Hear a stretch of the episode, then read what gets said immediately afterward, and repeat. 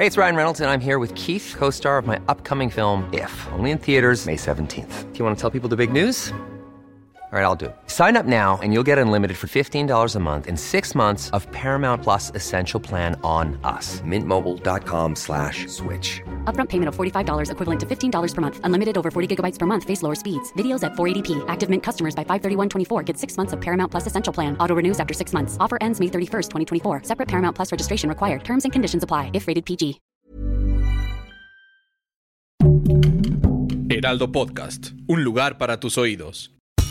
Esto es Primera Plana de El Heraldo de México. Sigue nuestro podcast en Spotify para estar al día con las noticias más importantes.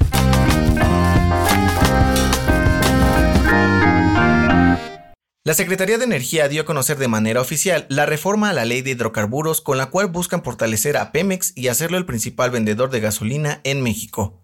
La reforma busca que las empresas privadas cumplan con requisitos mínimos de infraestructura y en caso de que no los tengan, suspender sus permisos y dar a Pemex el control de sus instalaciones para no poner en riesgo a la sociedad o a la economía. Ante esto, la Comisión Reguladora de Energía ya analiza la cancelación de más de 100 permisos, pues asegura que las empresas no cumplen con las condiciones establecidas en la reforma. Las autoridades dieron a conocer que decenas de empresas con permisos para vender combustibles estuvieron inactivas por más de un año, lo cual los hará perder sus licencias. Varias de estas compañías aseguran que sí cumplieron con el requisito de mantenerse activos, pero que las autoridades no hicieron bien sus investigaciones y es por ello que ya presentaron su inconformidad, pues la cancelación de estos permisos podría representar una pérdida de más de 3 mil millones de pesos. Con información de Adrián Arias.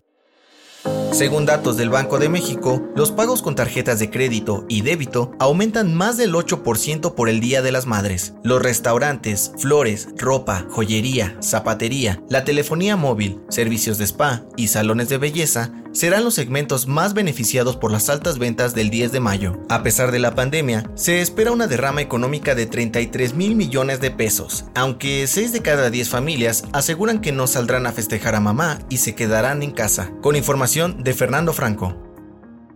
El Servicio Meteorológico Nacional dio a conocer el primer ciclón tropical del año llamado Andrés, con el cual dio inicio la temporada de huracanes en México, días antes de lo previsto por las autoridades y rompiendo este 9 de mayo del 2021 el récord de la formación más temprana de estos fenómenos, pues el récord anterior fue del 10 de mayo del 2017. La tormenta Andrés, la cual se formó a partir de la depresión tropical 1E, generará fuertes vientos y lluvias acompañadas de tormentas eléctricas y granizo en Michoacán, Colima y Jalisco, además de precipitaciones y cielos nublados en estados del centro y sur del país. La CONAGUA y el Servicio Meteorológico Nacional hicieron un llamado a la población para tomar precauciones y mantenerse atentos a las actualizaciones. Con información de Gerardo Suárez.